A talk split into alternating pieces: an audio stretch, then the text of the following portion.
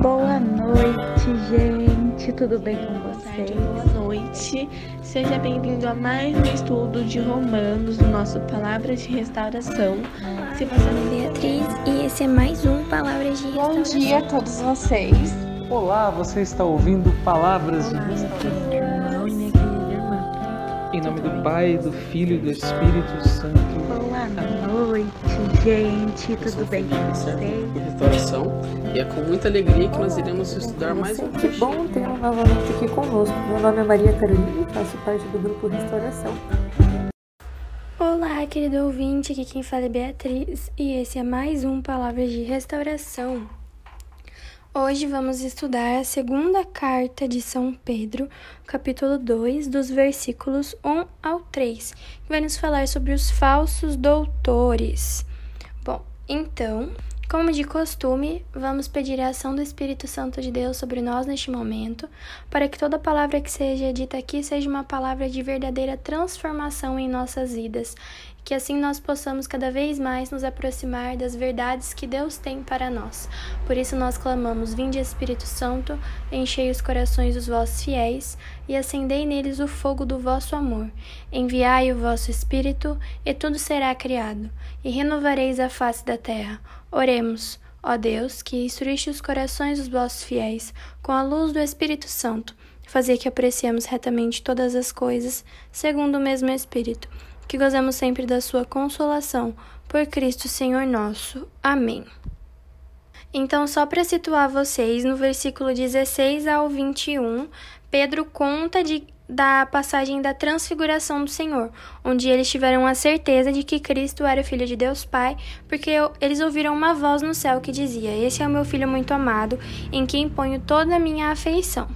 E isso tudo apenas comprovava o que já tinha sido dito pelos profetas do Antigo Testamento. Então é muito importante a gente vivenciar isso na nossa vida, a não separação entre o Novo e o Antigo Testamento, porque Jesus ele não veio para quebrar o Antigo Testamento, mas sim para torná-lo perfeito, para mostrar como ele tinha que ser vivido na prática.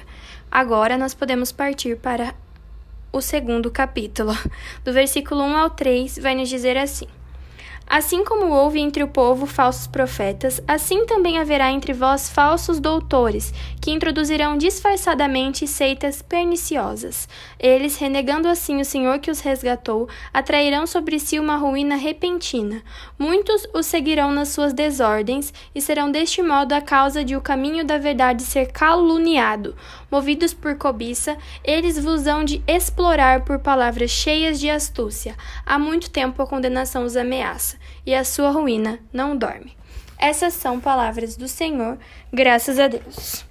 Bom, aqui, por muito tempo, muitas pessoas podem ter interpretado esse versículo apenas como, como se os falsos doutores estivessem fora da Igreja Católica.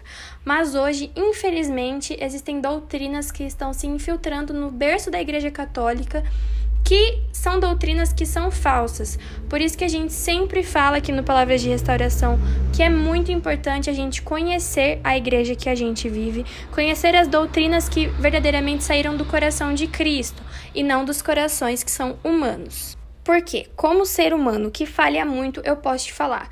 A voz humana, se não estiver instruída pelo coração de Deus, ela falha ela induz ao erro, ela faz com que outras pessoas errem o alvo.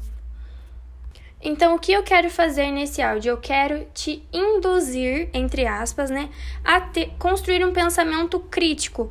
Não aceitar tudo que você vê é, na internet, é, tudo que você escuta no seu grupo de jovens e até mesmo nesse podcast. Se dê o benefício da dúvida, vá atrás, estude pesquise o que a, o Catecismo da Igreja Católica fala, pesquise o que os santos falaram, pesquisem o que a Sagrada Escritura fala.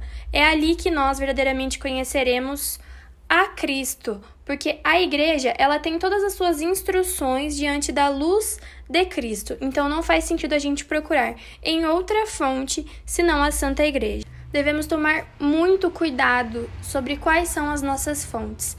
Então, se você é pregador hoje da Igreja Católica, não faz sentido que você vá buscar referências da Sagrada Escritura em pregações que são de cunho protestante, porque elas vão contra aquilo que a nossa igreja prega. E meu querido, não estou dizendo aqui que ser protestante é garantia do inferno, porque nós não temos esse poder de subjugar quem irá para o céu e quem irá para o inferno. Eu estou dizendo aqui de que não faz sentido nenhum se você hoje frequenta uma igreja que é católica, você procurar suas referências em locais que não vão de acordo com a doutrina da igreja católica. É a mesma coisa que você decidir por seguir a profissão de matemático e frequentar a faculdade de letras, entendeu? Não faz sentido nenhum. Por isso eu digo de que sim, nós podemos muito bem escutar músicas que são protestantes, músicas que não são cristãs, inclusive, mas nós devemos sempre ter esse filtro. Será que é isso mesmo?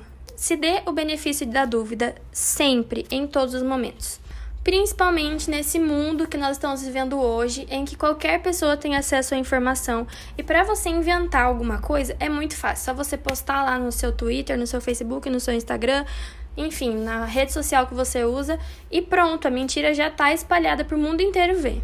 Ai, Beatriz, você está sendo muito radical. Estou, porque Jesus foi radical e ele foi radical até a morte de cruz. Então não faria sentido eu, que quero um dia chegar até a morada celeste, e habitar junto com ele, seguir outro passo que não fosse a radicalidade.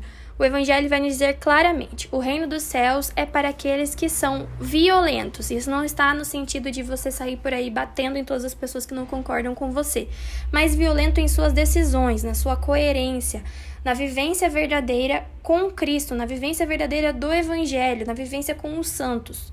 Enfim, na sua vida.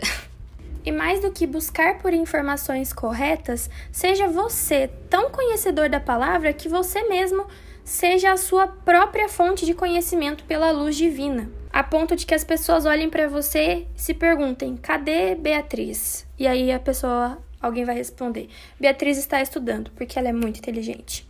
E ela não quer se deixar levar por esses falsos profetas, por esses falsos doutores. Ela quer se espelhar somente em Cristo, novamente não por mérito nosso, mas pela graça. Mais uma vez, espero ter ajudado vocês em mais esse estudo. Tenho certeza de que a partir desse áudio nós seremos todos pessoas que vão buscar informações nos lugares corretos, que não vão disseminar falsas profecias e falsas doutrinas por aí, que nós seremos verdadeiramente instruídos pela mão de Deus. Esse foi mais um Palavras de Restauração. Espero ter você conosco nos próximos estudos. Um beijo no seu coração e até mais.